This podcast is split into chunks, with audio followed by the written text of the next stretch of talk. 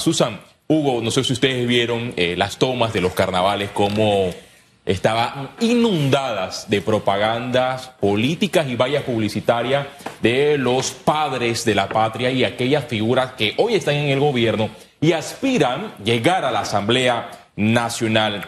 Yo espero que por el Tribunal Electoral, por parte de los juzgados administrativos, se den sanciones ejemplares para estas personas. ¿Qué dice el Tribunal Electoral? Que bueno, esto se va a dirimir una vez eh, ya se eh, procesen estas denuncias que ya ascienden a 45, están por 48 y el partido que comanda las violaciones es el Partido Revolucionario Democrático, el oficialista PRD. Si un diputado de San Miguelito, porque eso lo vimos, diputados de San Miguelito que tenían vallas publicitarias en las tablas en Chitre, bueno, ese caso no se va a dirimir en San Miguelito según la nueva norma electoral, sino en las tablas. Se logra una sanción, esta persona puede impugnar y va al eh, pleno del Tribunal Electoral. Pero ¿qué dice el Código Electoral en base a estas violaciones? Y es interesante irnos al artículo 572. Este habla de algunas eh, sanciones, por ejemplo, de 500 a,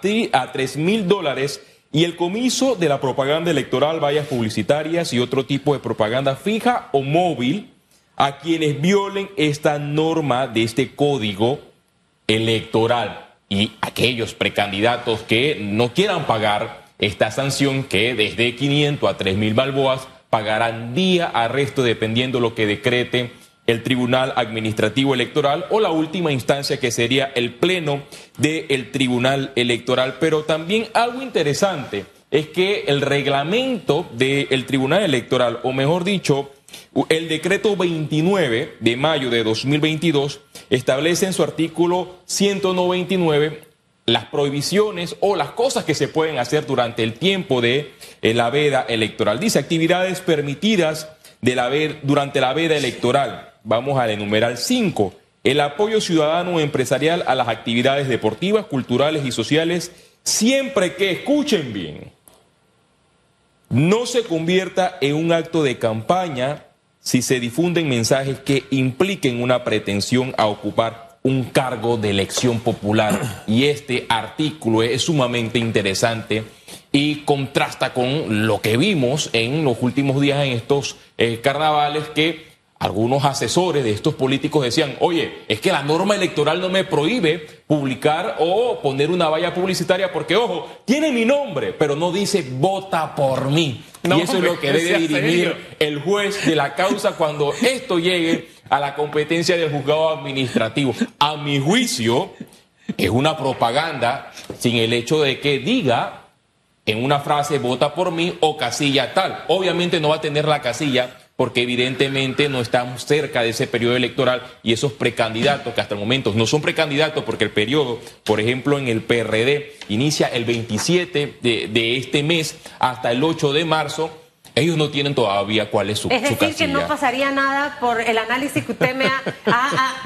ojo, no pasaría nada legalmente, pero moralmente usted que me ve, sí, no vote. no vote por ese o por va Interpretación, va interpretación del juez Mira, si, yo fuese un juez y este, e, este caso me llega de una valla publicitaria, el caso del diputado Castillero en Chitré, tenía su valla publicitaria en grande con eh, la nominación de su circuito, yo lo sanciono, porque evidentemente se está enviando un mensaje, pero la ley expresamente no dice eso, es amplia y le da la interpretación al juez de la causa. Por eso algunos usan la frase, echa la ley, echa la trampa, y ahí queda, queda en evidencia.